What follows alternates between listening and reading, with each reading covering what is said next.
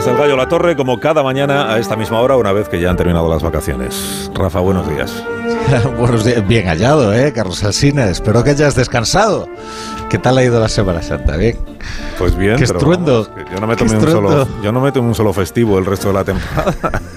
¿Eh? No como otros, no como otros. Se toman Oye, las fiestas qué locales. el despertador de hoy, ¿eh? Dale, dale, dale. Qué bárbaro, cómo sonaba, ¿eh?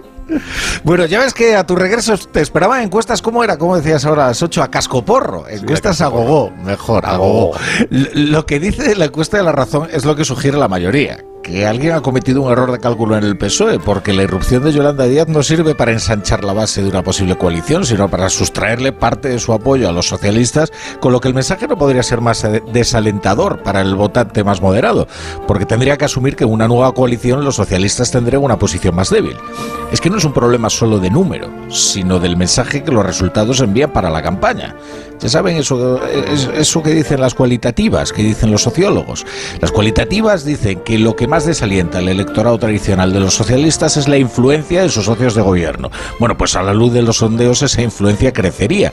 Y aún crecería más si Podemos se viniera a un acuerdo con Yolanda Díaz, que no lo hará. Claro que igual que más que un error de cálculo, la promoción de la candidatura de Yolanda Díaz por parte de la Moncloa exige la necesidad, porque o esto o nada, y en cualquier caso todo esto va a cambiar a causa de unos comicios a los que Sumar no se va a presentar o, lo hace por sus pequeñas sucursales regionales que no tienen demasiadas buenas expectativas.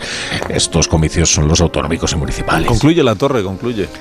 Bueno, pues permite concluir eh, y sumándome a tu, a tu, recuerdo Luis Fernando Baranda. Para los oyentes, a partir de hoy la, radio suena diferente, pero oye, cuánto respeto, cuánta admiración se puede leer y, escuchar desde que se conoció la noticia. Eh, eso es el, cariño por tantas, tantas horas de radio. Así es.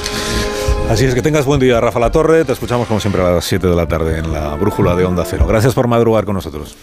Es mi trabajo. Adiós.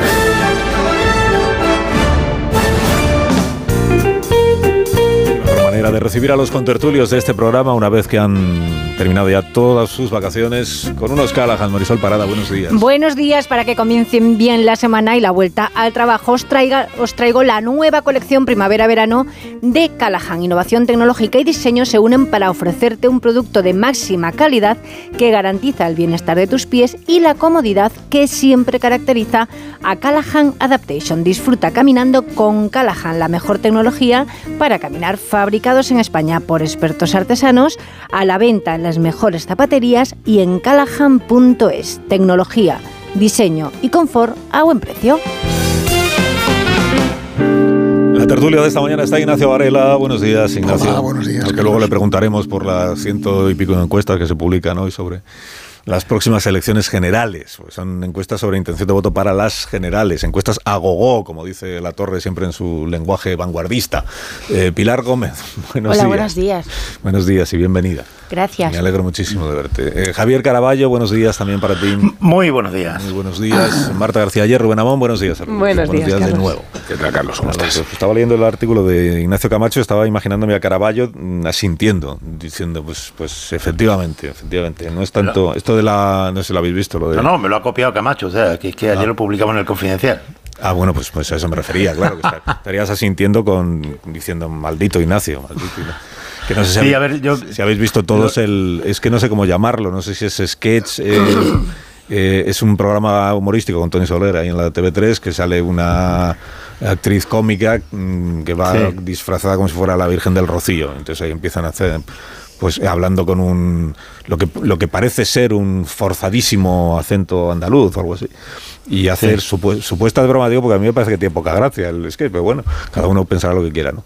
Sobre la Virgen del Rocío, que lleva no sé cuántos años sin, sin tener sexo, en fin, las cosas. Sí, bueno, que esto ha generado una protesta del gobierno de Andalucía, que va a llegar, entre otros, a la Forta, creo, y que ha pedido, ha pedido que TV3 se disculpe por el, por el asunto. Bueno, veo que la mayoría de los comentaristas, y yo coincido en eso, van más por el lado de que una burla a, la, a las creencias, la, la, irreverencia, naturalmente, que tiene que estar eh, consentida, permitida, faltaría más.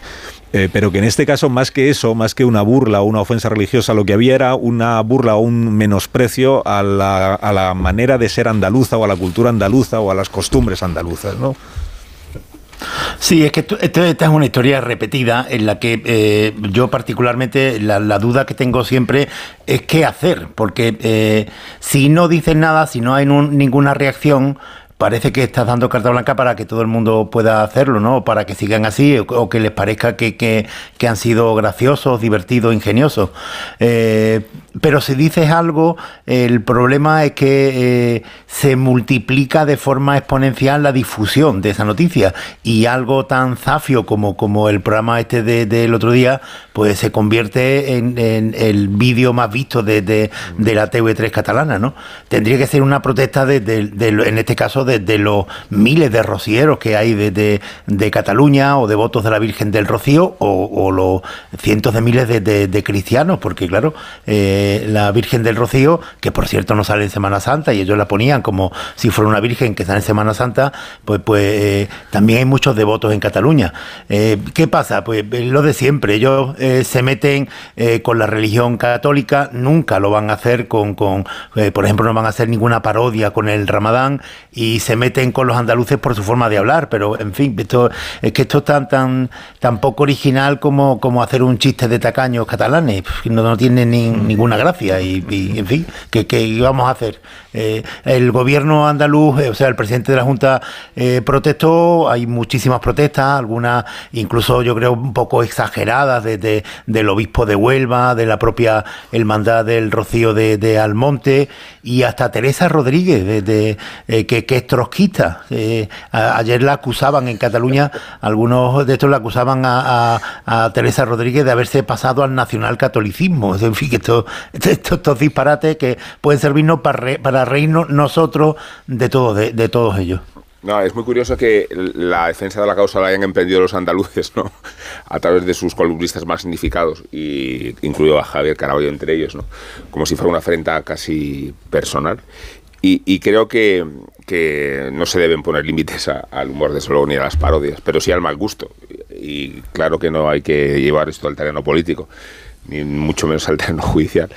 Pero yo creo que, que, este tópico de disparar a la Cruz Roja es demasiado fácil. ¿no? Eh, eh, se agradecería que el humor estuviera un poco más respaldado por ideas y por sofisticaciones que la simplicidad con la que se puede elaborar una parodia tan, tan obscena. Pero, pero eh, el terreno no se puede discutir, digo, el de, la libertad para hacerlo y el de la libertad para criticar. Claro, lo único que, que cuando se hace algo zafio, lo menos que te puede pasar es que te digan que lo has hecho. No es que no se pueda decir nada, es que la gente también puede criticar aquello que se está haciendo.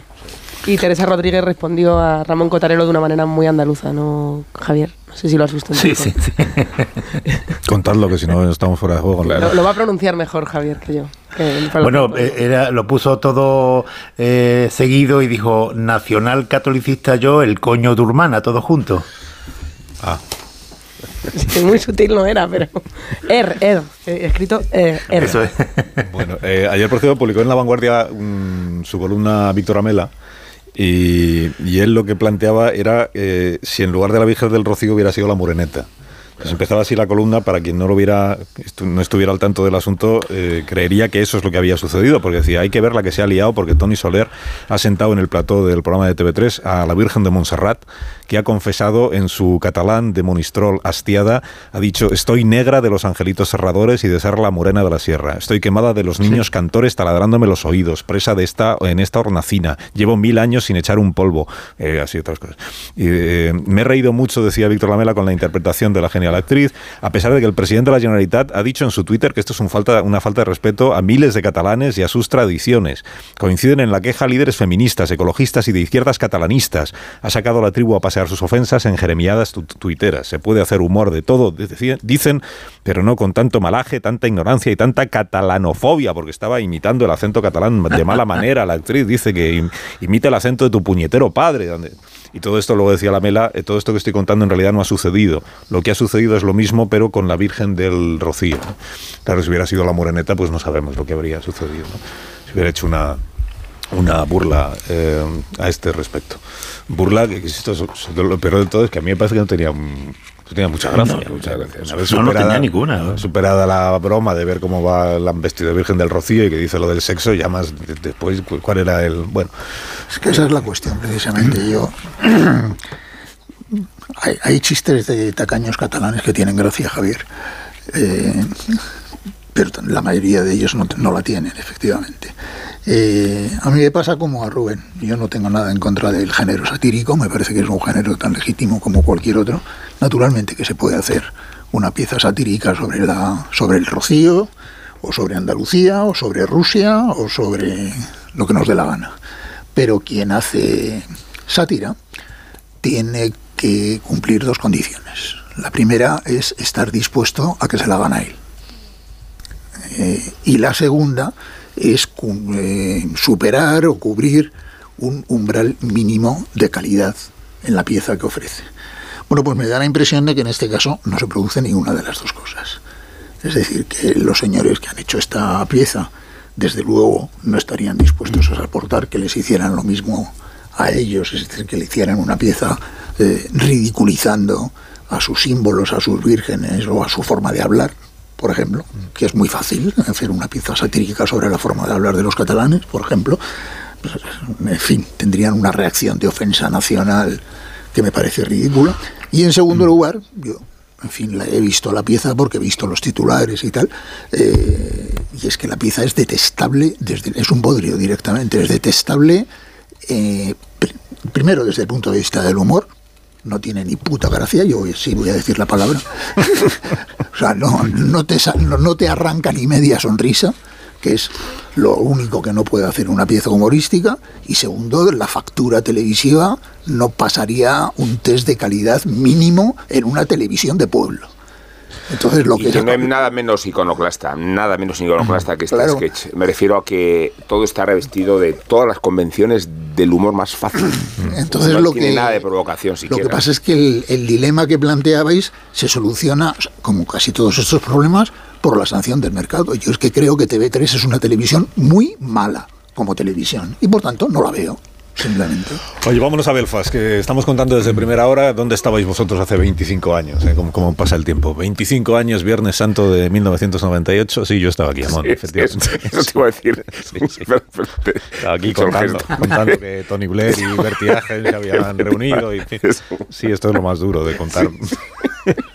vigésimo quinto aniversario de algo que en tu memoria parece que fue anteayer. Pues no, 25 años han pasado de aquel día en el que Tony Blair, que entonces era primer ministro del Reino Unido, al que ya todo el mundo solo recuerda por la guerra de Irak, pero hizo otras cosas. Por ejemplo, ganar las elecciones después de mucho tiempo perdiéndolas para el Partido Laborista, con aquello de la eh, tercera vía, era lo de Tony Blair, ¿no? La tercera vía tercera vía lo de, Tony Blair, lo de Tony Blair y Zapatero que lo copió lo llamó nueva vía o algo así. Bueno, no me acuerdo ya bien de eso. Anthony Giddens era el sociólogo. Pero dijo Tony Blair aquello de eh, la mano de la historia sobre nuestras espaldas. Siento la mano de la historia sobre nuestros hombros, esto sobre nuestros hombros. Eh, y lo dijo en compañía de Bertie Argen, que era el primer ministro de la República de Irlanda, porque el fruto de aquella negociación que fue conducida eh, de mediador ejerció el senador estadounidense, el senador George eh, Mitchells, es decir, Bill Clinton, porque era quien estaba detrás o apadrinando aquella negociación, eh, fruto de aquella eh, negociación, pues surgieron estos acuerdos del Viernes Santo, que era un acuerdo entre el gobierno del Reino Unido y el gobierno de la República de Irlanda. Y de por medio, claro, estaba el visto bueno y el aval que daban los principales partidos de Irlanda del Norte, empezando por el Sinn Féin, que era el brazo político del IRA, y siguiendo por los partidos unionistas del señor Trimble y del señor eh, Hume. Trimble y Hume. Eh, entre otros. Eh, y todo aquello pasó hace 25 años y se va a recordar esta semana, se recuerda hoy que es el día del aniversario y mañana porque estará Joe Biden en Belfast, presidente de los Estados Unidos. Y quiero saludar a Celia Maza que está de enviada especial a Belfast estos días. Buenos días Celia, ¿cómo estás? Muy buenos días a todos. Buenos días. Cuéntanos cómo se va a conmemorar el vigésimo quinto aniversario de la firma de aquellos acuerdos de paz. Bueno, pues realmente para el día de hoy no hay nada, no hay nada especial. Eh, simplemente pues están llevando las tradicionales em, eh, parades, eh, los desfiles tanto del bando católico como del protestante por la Semana Santa, que recordemos que fue la Semana Santa de 1916 cuando empezó pues toda la revolución em, que acabó, bueno, pues muchos décadas después con el acuerdo con el acuerdo de paz. Es mañana cuando cuando viene Biden y la próxima semana cuando cuando vendrán eh, pues otras eh, personalidades eh, como Bill Clinton, como bien decías, que fue uno de los grandes protagonistas de esas conversaciones en las que Washington estuvo muy implicada.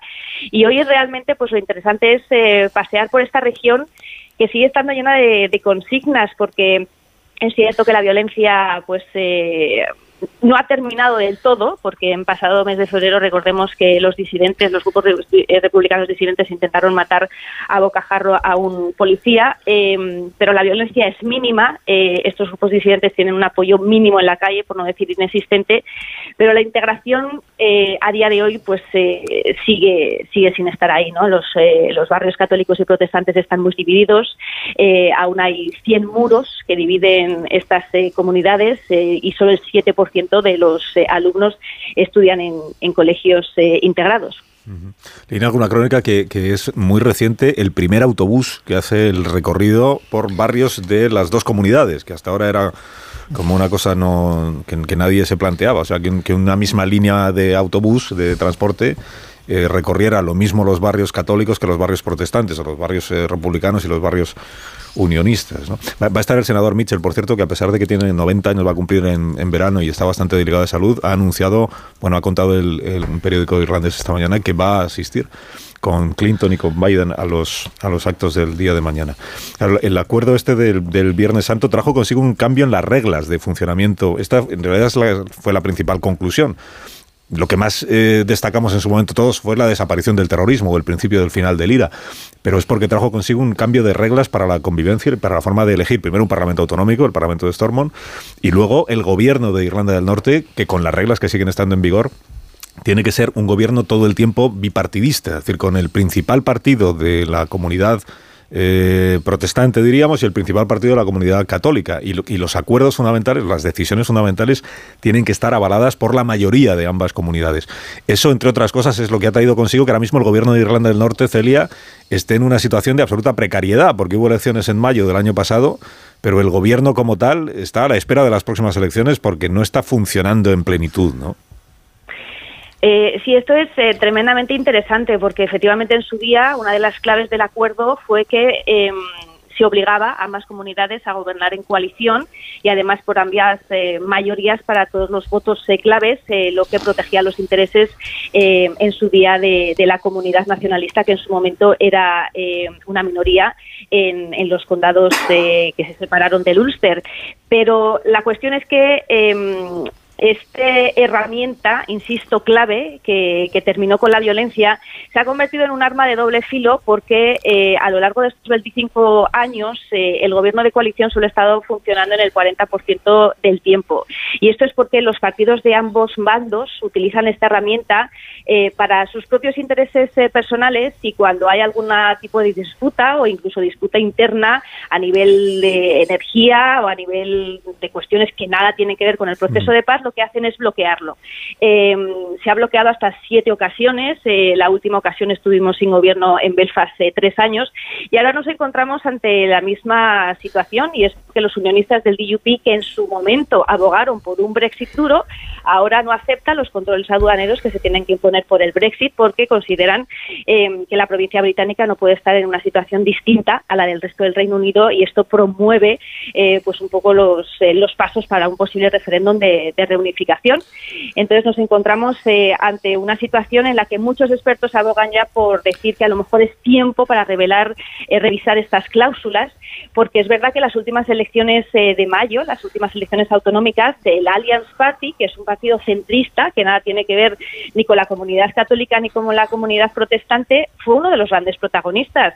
Pero precisamente por las reglas del Acuerdo de Viernes Santo, que también funcionaron durante unos años, este partido centrista ahora es la víctima de ese pacto, porque realmente eh, sus, sus, votos eh, no valen igual que la de los protestantes o los unionistas, porque estas dos comunidades son las que tienen que llevar, digamos, todo el gobierno de coalición adelante.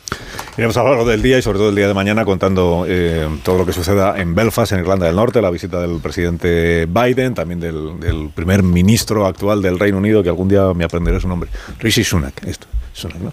del primer ministro. Y enseguida les preguntaré a mis contertulios la memoria que tienen, el balance que hacen de estos 25 años y hasta qué punto el paso del tiempo ha ido dejando, en mi opinión, en evidencia lo distinta que era la situación, el conflicto de Irlanda del Norte y la situación del País Vasco. Que fíjate, los años que estuvimos aquí con eh, analistas, algunos de ellos muy sesudos, que se empeñaban en comparar, en buscar las semejanzas entre la situación del Ulster y la situación del País Vasco. Eh, en ambos casos, más en el País Vasco que en el de Irlanda del Norte, terminó el terrorismo, porque en Irlanda del Norte sí por un grupo que se hace llamar el IRA auténtico. En ambos casos terminó el terrorismo, pero de una forma bien distinta, porque en el País Vasco no se modificó ninguna norma, ninguna ley, ninguna regla de convivencia.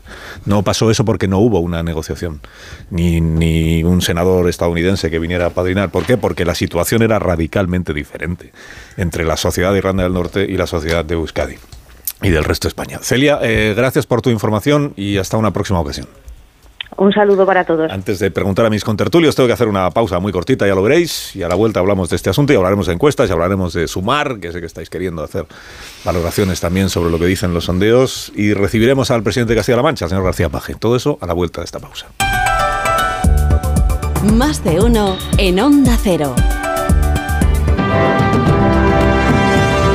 9 y 4 minutos, una menos en Canarias. Estamos en tertulia hoy con Pilar Gómez, Javier Caraballo, Marta García ayer, Ignacio Varela y Rubén Amón.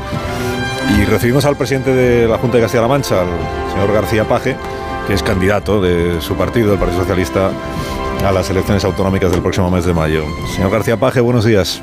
Muy buenos días. Buenos días. Hace 25 años, usted recuerda dónde... Estábamos recordando ahora los acuerdos de- del Viernes Santo en Irlanda del Norte, los acuerdos de Stormont, y la cantidad de veces que tuvimos que escuchar aquello de que era eh, parecida la situación de Irlanda del Norte a la del País Vasco y que por eso solo se acabaría con el terrorismo, se acordará usted, igual que me acuerdo yo, solo se acabaría con el terrorismo si antes se negociaba con la banda ETA y se, se abría camino a la autodeterminación, que si no, no había manera de, de acabar con aquello, cómo cambian las cosas. ¿eh? Sí, sí, cambian. Re- Recuerdo perfectamente aquellas imágenes de, que se veían por la cortinilla de, de- de la negociación en los, en los despachos. Eh, ¿Y yo dónde estaría? Pues no tenga duda si era Viernes Santo en alguna procesión, eso no tengo, no tengo ninguna duda. Bueno, hablemos de hablemos del, del panorama que tenemos a la vista. del panorama- de aquí a, quedan siete semanas solo, ¿no? Para las elecciones del mes de mayo. Usted aspira a la mayoría absoluta, abiertamente, ¿no? A la mayoría absoluta, porque si no lo tiene complicado, porque en Castilla-La Mancha contar con Podemos o con Sumar se presenta en Castilla-La Mancha o no, no se presenta. ¿Eso cómo está? No, eh, bueno, yo, yo creo que todo el mundo tiene que aspirar a sacar siempre el mejor resultado posible, incluso cuando se tiene mayoría a ampliarla, ¿no? Eh, Es que los, los- los- la, falsa humildad a veces en algunos dirigentes políticos que, quieren ganar un poquito, eso es de tontos, vamos, no, es, va contra la lógica democrática. Hay que ganar por el máximo que se pueda siempre, ¿no? Entre otras cosas porque es mucho más mm, económico un gobierno en solitario que un gobierno en coalición, y si ya si las coaliciones son demasiadas, pues realmente eso sale mucho más costoso. No digo ya solo para el erario público, sino también para las hernias del presidente de turno. Y- y- y yo, desde luego, en- tal y como está el panorama electoral, que ah, cuando se hacen análisis eh, muchas veces no se tiene en cuenta que, que- que prácticamente no hay ninguna ley electoral en autonómica que se parezca a otra. De manera que las cuentas que se echan o se analizan con los mismos datos sacan conclusiones distintas en unos sitios o en otros, a veces adolecen de un problema original.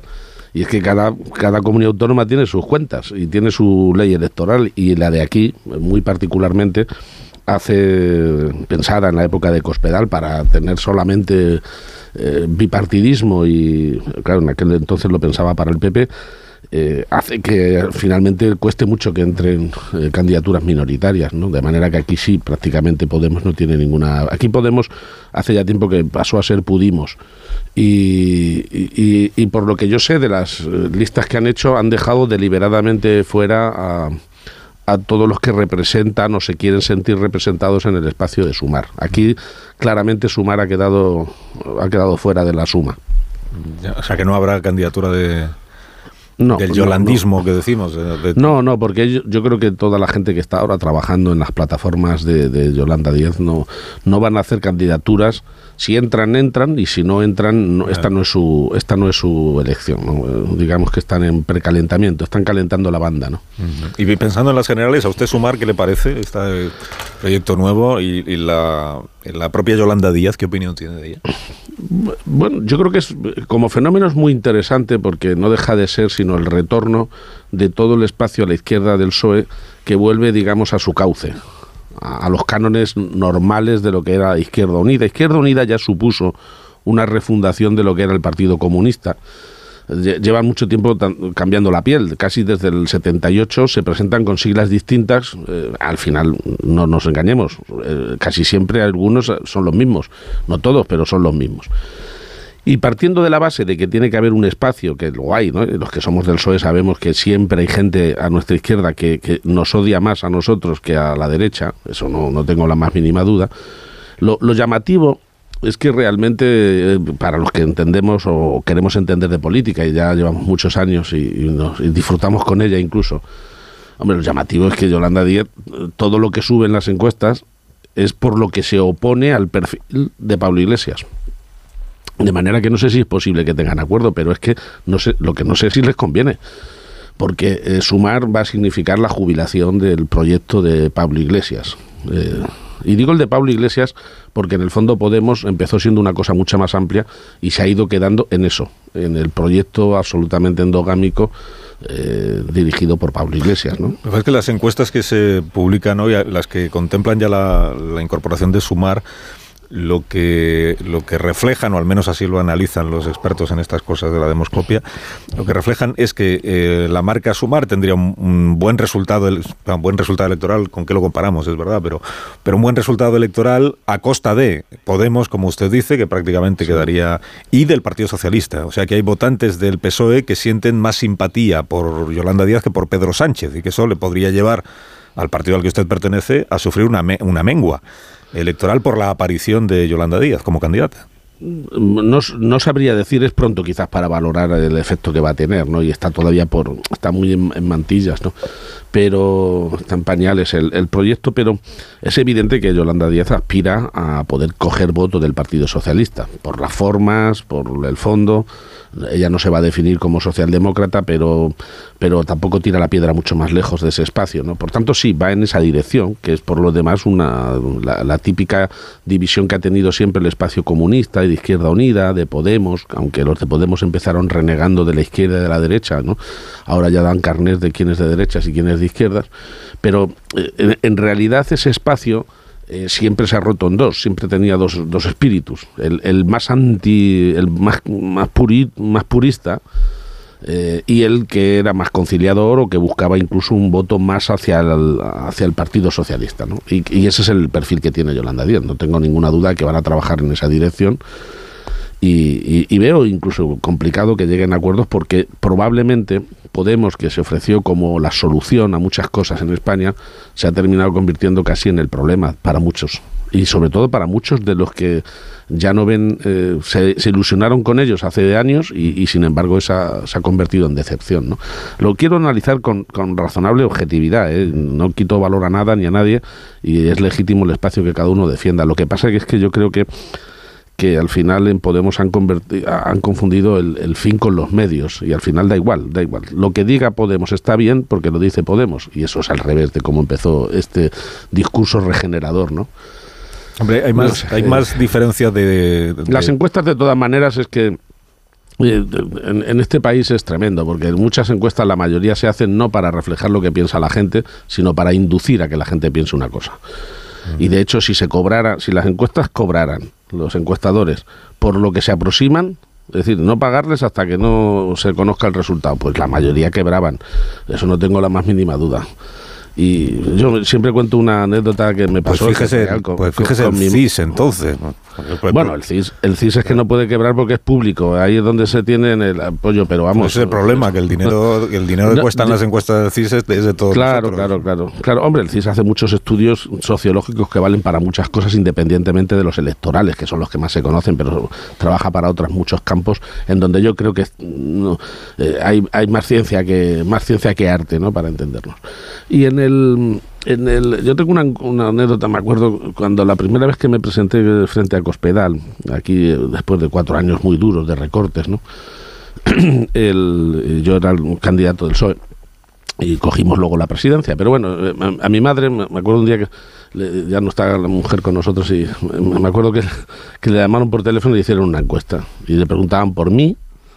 Y claro, a una madre le preguntan por su hijo, eh, la lió porque dio, me dio un 10 y eso, eh, los 10 y los ceros normalmente se quitan porque su- suelen coincidir con fanáticos, con lo cual a mí me fundió. Y, y- y cuando le preguntaron por Cospedal, le dije, bueno, ¿y qué, y qué, qué- qué nota le has dado? Dice, pues un 5. Y, yo, claro, yo me cabré, digo, papá, ¿cómo, cómo le vas a dar mamá un 5 a Cospedal si es mi adversaria? Dice, mira, hijo, yo no tengo por qué hablar mal de nadie. Así que fíjese usted la fiabilidad, por lo menos de esa encuesta en concreto. Que podía tener buena opinión de Cospedal su madre, aunque fuera su madre, ¿no? No, las madres, las madres, eh, las madres eh, toman siempre partido, no, eso no tiene vuelta de hoja. Fíjese que hay una cosa, no se lo tome a mal, pero hay una cosa en la que se parece usted a Pedro Sánchez. Que es, No, me- eh, no, me- en, el, en el segundo apellido, en el segundo apellido, que es que yo soy Sánchez de segundo apellido. No, en que Sánchez lleva ya casi cinco años gobernando y sigue haciendo oposición a Rajoy y a veces incluso a Aznar. Y usted que lleva ocho, creo, gobernando, sigue haciendo un poco oposición a Cospedal, ¿no? O sea, s- sigue teniendo... No, no, no hago oposición a Cospedal. No, no, no. Es que, vamos a ver, a mí me pueden juzgar mi trabajo de muchas maneras. Me lo pueden comparar con el partido, yo qué sé, con, los, con la economía americana, cosas muy estrafalarias. Cada uno escoge el argumento que quiera. Pero para ser puros, para ser reales, el análisis que la gente tiene que hacer sobre mi gestión es lógicamente en comparación a quien me antecedió. Eh, yo, yo soy presidente, sobre todo para que dejara de ser loco hospedal, con lo cual, claro, sí, mi punto de referencia para entendernos, mi, mi, mi, mi, punto de salida es ese. Y, lo lógico es, eh, analizar el, el- el camino recorrido desde ese punto de salida. Otros tendrán que tener otras referencias de análisis, pero la mía es que no, no tiene vuelta de hoja, ¿no? Aparte de que eh, Cospedal de una u otra manera, aquí al menos en el PP de Castilla-La Mancha, pues está muy presente. Eh, vamos, de hecho, el candidato que tienen lo impuso ella, ¿no? Por algo será. No, antes le preguntaba por esto de, de la aspiración a la mayoría absoluta, mayoría suficiente, que es el eufemismo que se utiliza en las campañas electorales, porque así como en la política autonómica los candidatos yo creo que hablan más abiertamente de su deseo de gobernar en solitario, en la política nacional yo al menos tengo la impresión de que el PSOE ha renunciado a- o, se ha resignado a que nunca ya podrá conseguir ni una mayoría absoluta ni una mayoría suficiente para gobernar en solitario. O sea, la aspiración de Sánchez en este momento es poder reeditar el gobierno de coalición mm, o con Podemos o con Yolanda Díaz y, poder seguir gobernando o ser investido con el apoyo de Esquerra, con el apoyo de Bildu, con el apoyo del PNV. No, no, parece que entre sus aspiraciones esté alcanzar una mayoría suficiente como para gobernar él solo. Yo creo que esa es la sensación que tienen todos. Eh, es la, la sensación que tienen todos, eh, de que no se bastan por sí mismos. Estamos saliendo del ataque frontal que supuso a- al bipartidismo, un bipartidismo siempre imperfecto en España, porque en realidad siempre o el PSOE o el PP han tenido que apoyarse en partidos nacionalistas o en, o en elementos distintos, ¿no? Muy pocas veces han sido con mayorías absolutas, pero las ha habido ese bipartidismo se convirtió en el, en el centro del, de- del problema, después de haber sido el centro de la solución durante 40 años, fue el centro del problema de toda la ansiedad que se desató a partir de la crisis del 2007. Y estamos saliendo de ese elemento anti-bipartidista que ha inoculado tanto en el PSOE como en el PP pues una sensación de que va a costar mucho recuperar ese concepto mayoritario. ¿no? Va avanzando, ¿eh? va avanzando. Y yo, desde luego, no, no tengo claro que mi partido, que el PSOE y que el gobierno quiere sacar el mayor resultado posible, pero efectivamente coincido con usted en que, en que hay un juego más táctico que de fondo y estratégico. Es una sensación de que se van a necesitar siempre algún tipo de muletas o de apoyos, ¿no? Y, y eso, pues, condiciona mucho las cosas. De hecho, para mí, incluso la propia mm, el propio metabolismo de la coalición, porque hay quien dice, "Ah, es que las coaliciones son malas. Bueno, eh, cada momento y cada circunstancia y cada persona que las gestiona eh, saca unos resultados distintos. ¿no? La batuta de la orquesta condiciona muchas veces la interpretación de la misma partitura, ¿no? según quien lo, quien lo haga. Pero la realidad es que eh, la realidad es que eh, las, encu- los- la- en las coaliciones mm, no es lo mismo tener una coalición con la intención de eh, quedarte luego solo, es decir, buscar un voto mayoritario, o, o una coalición en la que realmente la coalición consiste en que nos protejamos cada uno para seguir mm, en la misma coalición siempre, ¿no? que es como está funcionando actualmente. Yo creo que ahora mismo hay una necesidad, o se parte del análisis de que se necesitará Podemos, bueno, y, si fuera Podemos es un problema, pero es que realmente es que luego para llegar a acuerdos en el Congreso se necesitan otros siete u ocho, que eso es un galimatías impresionante. Y, ese tactismo, pues, eh, es en, realidad, pues es desde luego para quitar el sueño seguro, o por lo menos para, para, para no tener claridad hasta el último minuto de la, del partido, ¿no? Ah, se está jugando muy a los penaltis, yo creo, más que a jugar a ganar en la primera parte y meter tres goles de golpe Claro, y aquí hay gente que, a lo mejor tiene sensación de ir perdiendo por 3-0, pero todavía conserva la expectativa de poder terminar ganando por 4-3. Pero las remontadas esas, pues, pues las tienen algunos equipos de fútbol, no, no, muchos más. Eso es responsabilidad del entrenador, ¿no? Por seguir un poco con el símil futbolístico. sí, sí, sí. Sí, Bueno, que, sale a amarrar un resultado es el entrenador. Bueno, en España coinciden los entrenadores con los capitanes y con los presidentes de la empresa del, club. Aquí no se reparten papeles. Sí, y en la política más. No, no, bueno, estoy refiriéndome, estoy refiriendo a, la política, eh, a la metáfora política. No, no, en el fútbol yo no entiendo nada. el presidente con el secretario general, del fútbol, el candidato, del fútbol no entiendo nada.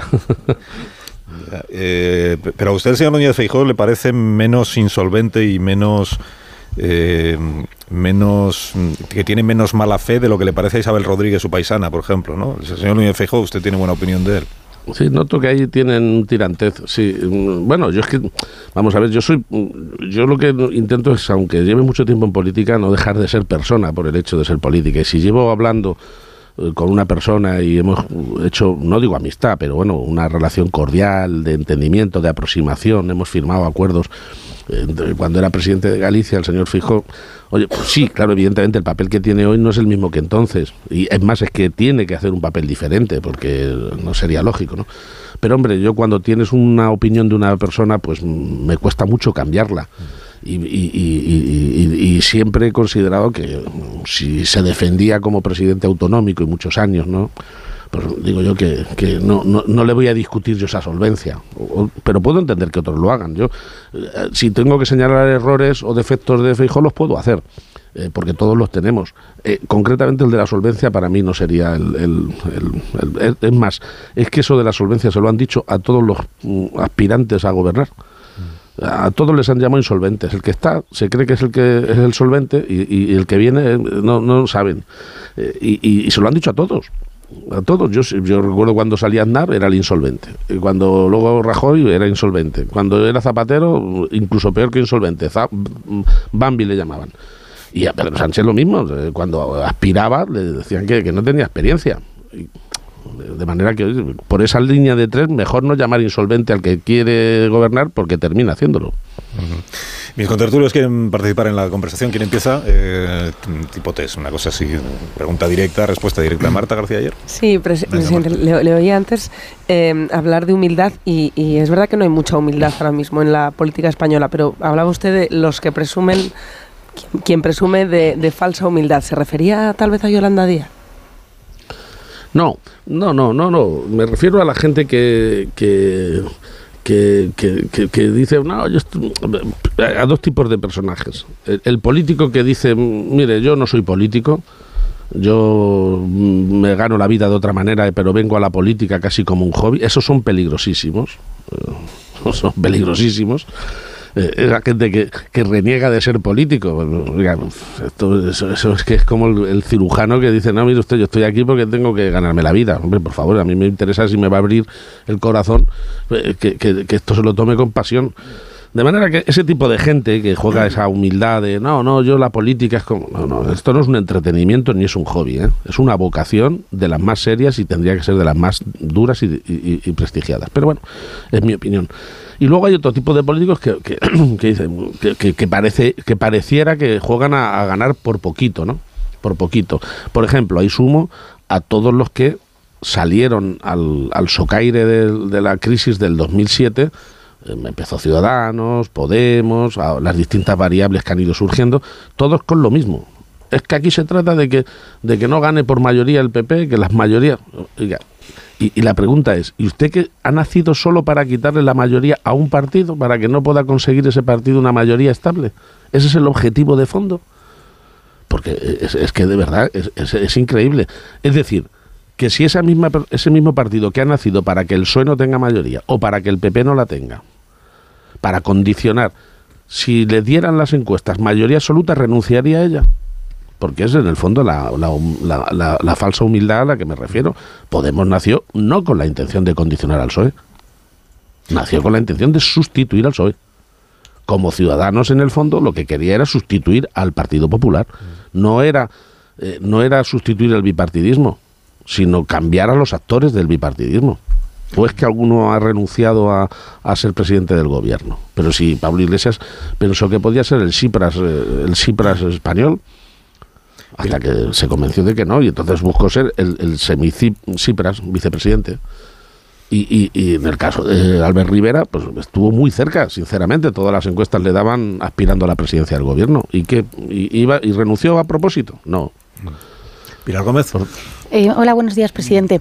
Muy, muy buenos días. Eh, quería saber si ya había cerrado el calendario con el presidente Sánchez para ir en campaña con, con usted, porque supongo que, que se volcará en, en, la campaña el presidente.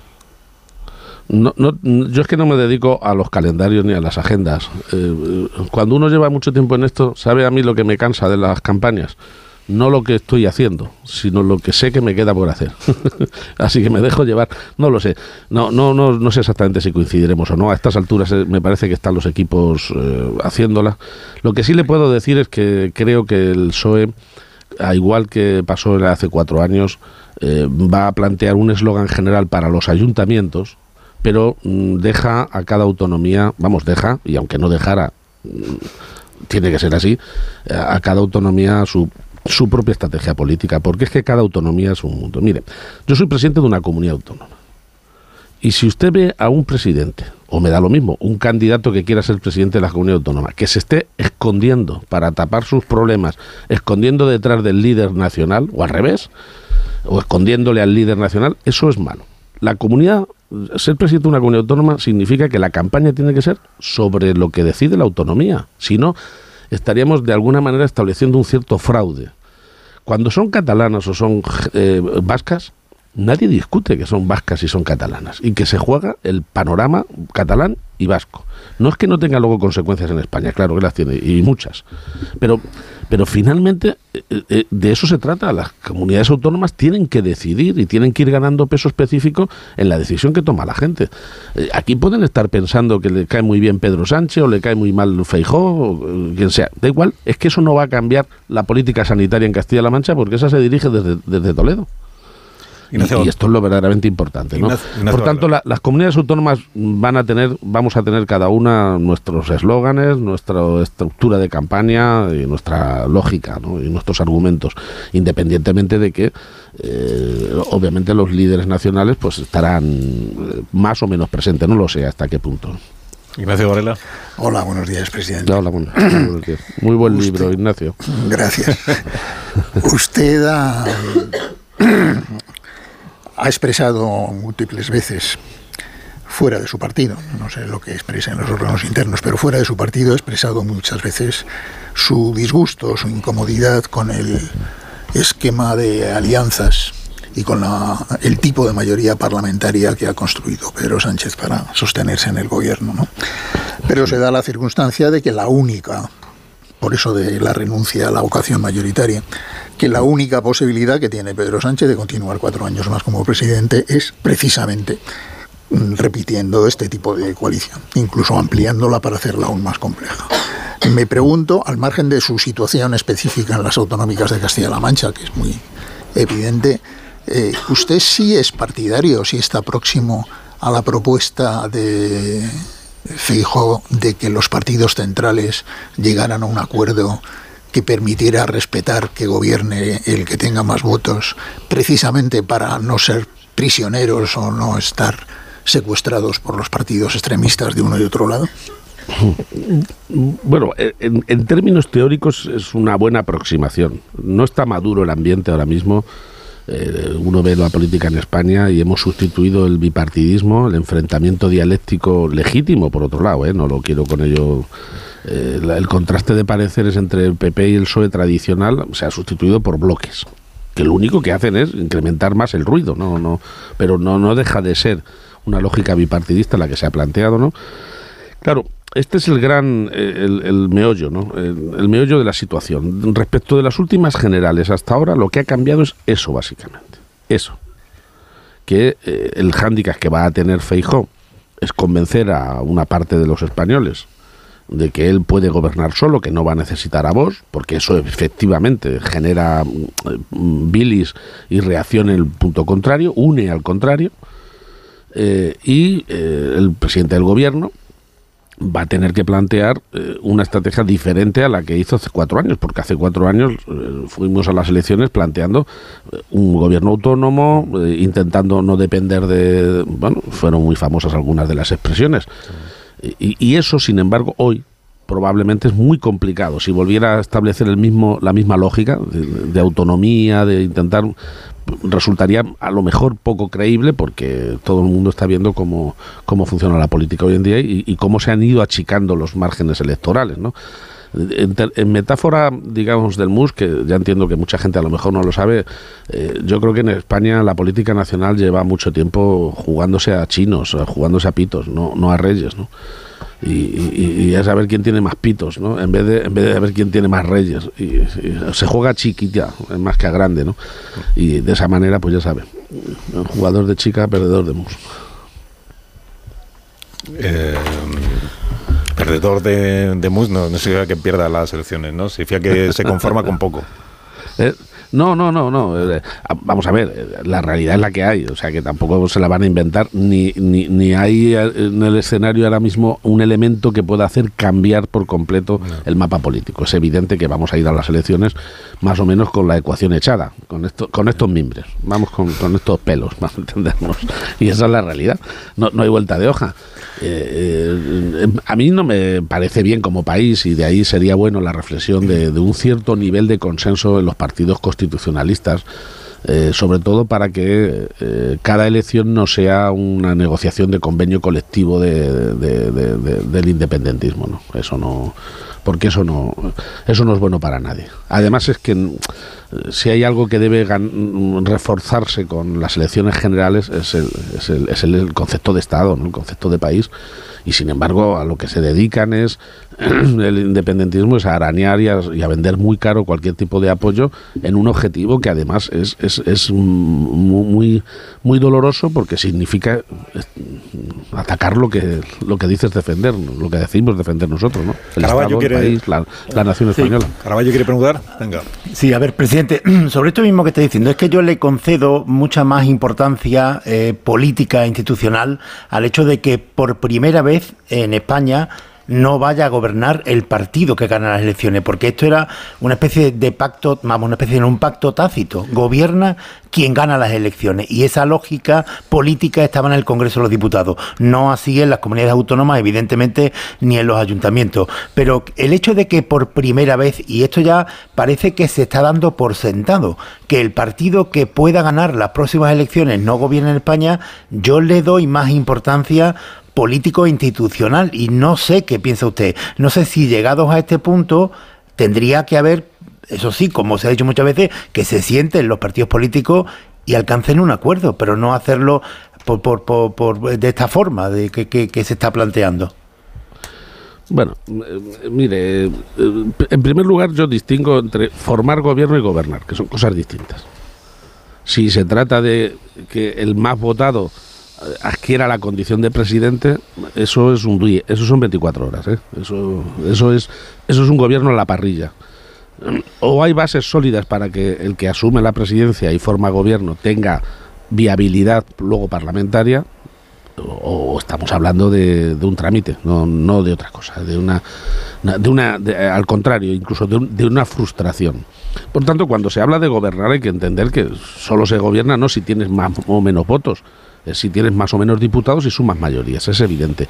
Mire, yo no tengo ninguna duda de que si eh, mañana el Partido Popular no tiene tantos diputados como cree que puede tener. Y sin embargo vos tuviera muchos y sumaran, pero no porque el PP tenga muchos y vos unos poquitos, no, sino que los dos estuvieran muy altos de diputados, para entendernos. Aunque el Partido Socialista hubiera ganado la primera posición, yo no tengo ninguna duda de que formarían gobierno el Partido Popular. Ninguna. Por tanto, el análisis no, me vale para unos y me vale para otros. De la misma manera que le quiero recordar que uno de los debates más duros que ha habido en la democracia española en clave interna de partido fue el que tuvimos como partido en, el famoso 1 de octubre, ¿no? Eh, ya hemos ganado el derecho a que haya un 1 de octubre tranquilo este año, eh, eh, porque entre el de los independentismos más el que tuvimos a nivel de PSOE con, con Torras azuzando en la sede de Ferraz, y no solo él, claro, algunos otros, mucha gente también de Podemos ahí ayudando, la realidad es que aquel debate se era, tenía que ver con esto, porque las elecciones arrojaron un resultado de 90 diputados. 90. Y ya con 90 diputados y por debajo del Partido Popular había una estrategia que era formar gobierno con los que con, con toda esta gente, con los independentistas. Y hubo, digamos, un debate muy a fondo que significó apoyar una moción una, una, una moción de confianza o apoyar una abstención para entendernos y que saliera eh, Feijóo. Amón, la última. Eh, eh o sea, Feijóo, perdón, eh, Rajoy. Por tanto, ese escenario ya, ya estuvo en su momento, se intentó conjurar pero luego las cosas han ido como han ido, de manera que finalmente eh, no tengo ninguna duda que el que pueda sumar va a formar gobierno. La última rápidamente, Amón, que está... Pero no porque sea poco ambiciosa la pregunta eh, o poco pretenciosa. Presidente, iba a decirle si Pedro Sánchez pierde las elecciones y no gobierna, si es García Paje la alternativa que recupera y resucita el Partido Socialista en su pureza y la mejor baza que tiene el Partido Socialista para reconstruirse después de este periodo de bonapartismo sanchista. No, mire, no, yo no, no hago cábala sobre el futuro. Yo creo que el, PSOE tendrá que aspirar a ganar y luego tiene sus procesos internos para decidir lo que venga después.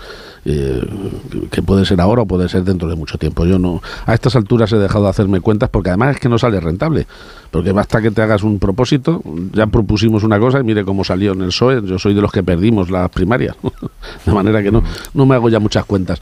Eh, la realidad es que mm, en el PSOE hay muchísima gente muy preparada, ¿eh? muy preparada. Eh, y el PP también tiene muchos cuadros formados. Al fin y al cabo es, lo bueno que tiene eh, tener muchos departamentos, diputaciones, ayuntamientos, comunidades autónomas. Hay gente preparada. O sea que sobrevivirá, pero los procesos, Pedro Sánchez, en cualquier caso. Bueno, no, bueno, algún momento llegará esa sustitución, pero no, no, no la veo yo tampoco inmediata ni cercana. ¿eh? O sea, va a depender mucho de lo que pase, por supuesto, en las elecciones generales porque a la postre los partidos políticos en España tenemos todos muy poquitos militantes, militantes de lo que se dice militantes muy poquitos, y militantes que además no tengan un cargo, menos todavía. De manera que la, realidad es que al final sobre la poca fuerza interna que tienen los partidos, están, tenemos legislaciones y, reglamentos y estatutos de partido para partidos de masas, pero sin masas. Eh, lo que sí hay es masas electorales, muchísimas. Y, al final pues el futuro de un partido lo termina decidiendo el votante. Se legitima dentro del partido el que termina ganando y el que no, pues termina saliendo, claro. Antes de despedirle, eh, tengo una curiosidad, si, si usted tiene opinión, y en ese caso cuál es, sobre lo de Ana Obregón. Si a usted le parece que el vientre de alquiler es violencia contra la mujer, como sostiene el gobierno. Eh, yo no soy partidario del vientre de alquiler. me, me, me, rechina, me rechina. Pero le tengo que decir que lo digo con una cierta eh, humildad también intelectual en este sentido. No, no tengo depurado del todo este razonamiento. Porque eh, tuve un tiempo de, de consejero de bienestar social y, por tanto me tocó lidiar con los problemas de las adopciones. No es que sea exactamente lo mismo, pero eh, toda la legislación internacional y el convenio internacional de la Haya establece que la prioridad única es el, bien del niño, el bien del, niño o de la niña, vamos, del bebé o del, chaval. Y, por tanto casi que, omite por completo el hecho del, problema que tienen muchos padres que no pueden tener hijos de forma natural y aspiran a tenerlos. Y yo recuerdo haberme enfrentado dolorosamente a problemas de expedientes y de recursos de padres a los que encima la administración les negaba el derecho a tener hijos, que es ya más duro ese oficio administrativo que el propio de la naturaleza. ¿no? Y por tanto me quedé con la sensación de que algo también de derecho tienen que tener los padres que aspiren a tener un hijo y que además se van a dejar la piel porque salga bien. Pero lo digo sin haber cerrado una reflexión. A priori, por intuición personal y por razonamiento más previo, no me parece bien el, que se utilice el vientre de una mujer para, para, para comerciar, de una u otra manera, no, no me gusta. Ahora, de ahí a convertirme en un inquisidor general, pues tampoco, porque tiendo a ponerme en, las personas que a veces se ven muy necesitadas. No sé cuál es el caso de Ana Obregón, le ha dado, claro, mucha popularidad. Eh, Casi diría yo que lo peor de eso es si de por todas estas exclusivas de por medio van con financiación, porque entonces el, el panorama grave es ese. Emiliano García Paje, gracias por habernos acompañado esta mañana. Le deseo que tenga buen día. Muy bien, muchísimas gracias, Gracias, a todos. buenos días. El presidente de la Junta de Castilla-La Mancha, menos 22 minutos las 10, una menos en Canarias. A la vuelta hablamos de encuestas y de Tsunami Democratic. Ahora seguimos. 17 minutos, desde las 6 de la mañana estoy esperando de aquí que apareciera Ignacio Varela para preguntarle si est- esta pantanada de encuestas que venimos contando desde las 6, eh, la de NC Report para La Razón, la de Sigma 2 para El Mundo, Sociométrica publicaba ayer El Español, la de 40 dB para El País, creo que no me dejo ninguna. Si, si le tenemos que dar mucha relevancia, poca relevancia, si realmente apuntan en una dirección ya consolidada que permita anticipar lo que va a pasar en el mes de diciembre o, o entre que queda mucho para las elecciones y que lo de sumar acaba de empezar, es, es eh, difícil sacar conclusiones válidas sobre estos sondeos. ¿Tú ¿Cómo lo ves? Esta mañana pen- pensaba yo hablando de esto de la borrachera de, de encuestas que hemos llegado al punto en el que las encuestas que se publican eh, confu- confunden más que aclarar, ¿no? Por dos cosas. Primero porque no sé por qué seguimos empeñados en eh, mirarle las tripas a unas elecciones nacionales que se van a celebrar dentro de seis meses, cuando tenemos unas elecciones nacionales dentro de seis semanas. Bueno, pues resulta que las tripas de las elecciones de dentro de seis meses están en las de dentro de seis semanas. Eh, Y entonces, pues ahí seguimos dándole vueltas, pero no ya a las tripas de las elecciones, sino a- al escenario postelectoral de esas elecciones de dentro de seis meses, cuando, insisto, tenemos unas elecciones dentro de seis semanas y además ha pasado una cosa, y es que un espacio político, en un espacio político importante, tan importante como que está en el gobierno, se ha producido una escisión. Y no está claro ni siquiera cómo se va a configurar esa, eh, esa escisión. Mira, es completamente imposible, digan lo que digan los algunas de las encuestas en las encuestas que he visto esta semana, eh, este fin de semana, que son las que tú has dicho y alguna más, eh, hay algunos que ya dan por hecho que, por ejemplo, la del país ignora por completo ¿no? que exista Yolanda Díaz. Y Unidas Podemos. No, Muy bien. Eh, otros eh, ya dan por supuesto que van a ir por separados. Y entonces, por ejemplo, creo que es la razón.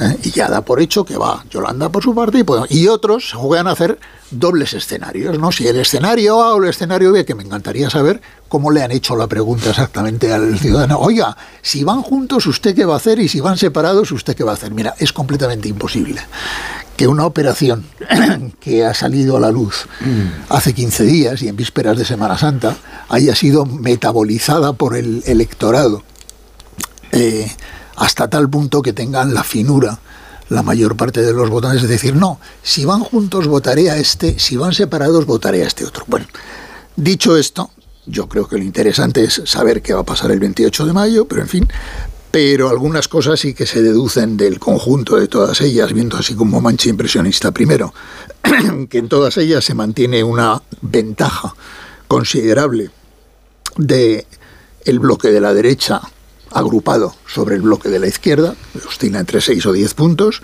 Segundo, que parece claro que la irrupción del sumar del partido de, o de la cosa de Yolanda Díaz hace bajar al Partido Socialista, porque es lógico, porque es que por mucho que se empeñen en que son amigos y aliados de futuro, lo que son de momento son rivales electorales de presente. Eh, Y evidentemente, en todo lo que crezca Yolanda Díaz será a costa de Podemos, por supuesto, pero también a costa del Partido Socialista, y hay una correlación. Eh, tercero, que Podemos como partido, el partido Podemos, porque efectivamente eh, Unidas Podemos ha dejado de existir, eh, pues se ha quedado reducido a un partido de 5%, en el mejor de los casos. y luego, pues que yo sigo pensando pesar de todo, se ha puesto muy de moda esto, hemos hablado mucho estos días, Pilar Gómez y yo, de este tema, que de repente la moda es decir que la clave de las elecciones está en quién, queda, tercero. En quién queda tercero y en quién queda cuarto. Yo le voy a sugerir a Nacho Cardero que en la próxima encuesta que hagamos en el Confidencial titule así, tercero no sé qué y cuarto no sé qué. Bueno, pues yo sigo pensando que la clave de las elecciones eh, generales, sobre todo de las generales, está en la confrontación directa entre los dos grandes partidos, en quién queda primero y en quién queda segundo, y sobre todo en la distancia que haya entre el primero y el segundo, porque esto ha sido siempre así. Luego ya la cosa de los escenarios postelectorales y tal. Y luego, eh, claro, se produce la paradoja, que de alguna manera ha salido en la conversación con Emiliano García Paje, y es que el Partido Socialista, Pedro Sánchez, ya ha renunciado, no es que haya renunciado a, un, gobernar en solitario, a un proyecto autónomo, ha renunciado a ser primero. Y entonces ya toda su estrategia consiste en cómo, gobernar siendo segundo. Y, y Feijo tiene para la paradoja contraria. Es, bueno, si soy primero, cada pacto de gobierno que me tenga que plantear como primero con mi único socio natural me resulta un problema. Es el problema de ganar. ¿no? Entonces, bueno, pues, eh, pero en fin, eso, eso se va a producir mucho más. Eh, veremos, veremos cómo se eh, configuran los pactos el 28 de mayo, porque yo creo que eso va a ser muy determinante para... Y por favor, que hay unas elecciones dentro de seis semanas. Yo con la, parte esta de, la distancia que, me, enseñó muy bien y me dio luz Varela el otro día para, un artículo, también es importante porque viendo las encuestas de hoy, si tú ves en el país, esa distancia es eh, casi ya inexistente, ¿no? Es decir, si es un empate, por lo tanto ahí sí que eh, eh, Feijó, eh, aunque hubiera eh, gobernado, tendría menos posibilidades. Y si se ves el mundo, estamos hablando de una distancia de ocho puntos, de estas que tú me decías a mí, que son las importantes, las que te pueden eh, hacer gobernar. Y es en la que trabaja Feijó, pero em, creo que, yendo, es verdad, al 28 de mayo, que, puede ser el reflejo de lo que ocurra después, em, en, el, en el PP, al menos el 28 de mayo, están con esta este debate que tú planteabas que, me parece importante, que es el cómo digerir una victoria. ¿Por qué? Porque hay eh, comunidades autónomas importantísimas como Valencia eh, para el PP o como eh, Aragón Em, donde puede que sea la primera fuerza. Castilla-La Mancha, que acabamos de hablar de Sí, lo que pasa que en Castilla-La Mancha el PP si es primera fuerza tiene a Vox que suma. Entonces, bueno, ahí tendrán que tomar la decisión. Em, yo por lo que sé es una decisión que ahora mismo eh, Feijóo no quiere ni plantearse porque sabe que... Eh, no que te interrumpa, Pilar, es que la, el gran problema que tiene el PP no es sumar con Vox, eso lo da por descontado, es meterlo en los gobiernos. Claro, no, no, por eso, por eso estoy diciendo que los escenarios son muy diferentes. ¿Por qué? Porque en Castilla Castilla-La Mancha eh, tendría que meter a Vox en el gobierno aunque no quisiera, porque el diputado de Vox, eh, con el resultado que hay, que sería un resultado muy ajustado entre Emiliano García Paje y Paco Núñez, obligaría a, Vox o le daría la fuerza para pedir estar en los gobiernos, cosa que no quiere el PP. El PP quiere, eh, suena, bueno, esto de la mayoría suficiente, yo voy, le digo a Vox, pues mira, yo sumo más que toda la izquierda y además si tú no me quieres dejar gobernar, repito las elecciones. Esto a lo mejor en unas generales puede servir. A mí, por lo que yo sé, en unas autonómicas Vox va a pedir entrar. Pero te decía el caso de la paradoja de ganar, porque hay comunidades importantísimas como eh, Valencia, donde el PP para ellos era eh, recuperar Valencia muy importante y un símbolo para esa ola que puede venir en las generales, donde se da el caso de que puedes eh, ganar pero no puedes llegar a no poder gobernar porque ni siquiera sumas con Vox y porque eh, eh Chimo Puig sí suma con otros. Entonces, eh, a mí me parece que, ahora mismo en el Partido Popular eh, la situación es difícil porque puede ser que ganar no sea suficiente y que aun pudiendo ganar, pactar con Vox es una rémora para Feijóo. Caraballo. A ver, eh, comparto plenamente con Varela que estamos muy lejos de las elecciones generales para hacer algún pronóstico. Aún así, subrayo Tres puntos. Primero, no es verdad que se hayan acabado los tiempos de las mayorías absolutas. Las últimas elecciones celebradas en España, las de Andalucía, pues dieron como resultado una mayoría absoluta, la primera del Partido Popular de la derecha en Andalucía. Segundo, la clave a mi juicio, una de las claves está en la fidelidad de voto. En este momento, salvo que me desmienta a Varela, la eh, fidelidad de voto en el centro derecha, PP Vox, está en torno al 80-90%. Y en la izquierda, Partido Socialista, Sumar, Podemos, está 60-70% de voto. Eso da unos trasvases muy importantes que pueden ser determinantes. Y en tercer lugar, el fenómeno de Yolanda Díaz no se acerca ni por asomo a lo que supuso en su día Podemos. Yolanda Díaz es más una jugada estratégica que un fenómeno sociológico y político como el que supuso casi transversal, como el que supuso Podemos cuando irrumpió en España en, 2014. Es que yo creo que los trasvasados dependen mucho de si eh, lleva adelante Feijóo las alianzas con Vox o no las lleva. ¿Cuántos trasvasados se van a desengañar si hace sus pactos orgánicos? Un minuto y rematamos la tertulia de esta mañana. Bueno, ya para mañana dejamos otros asuntos de la actualidad de este día, eh, por ejemplo, del tsunami democrático, es interesante lo que cuenta esta mañana el Confidencial, pero ya lo analizaremos mañana. ¿eh? Vamos a ver si algo, algo dice el Esquerra Republicana de Cataluña, que aparece señalada por la investigación judicial como responsable de organizar todo aquello. Pero es que os tengo que despedir porque está aquí Marisol Parada con los Callahan, así que reparte Marisol y que se vayan yendo. Pues se van muy felices con la nueva colección primavera-verano de Callahan. Innovación tecnológica y diseño se unen para ofreceros un producto de máxima calidad que garantiza el bienestar de tus pies y la comodidad que siempre caracteriza a Callahan Adaptation. Disfruta caminando con Callahan, la mejor tecnología para caminar.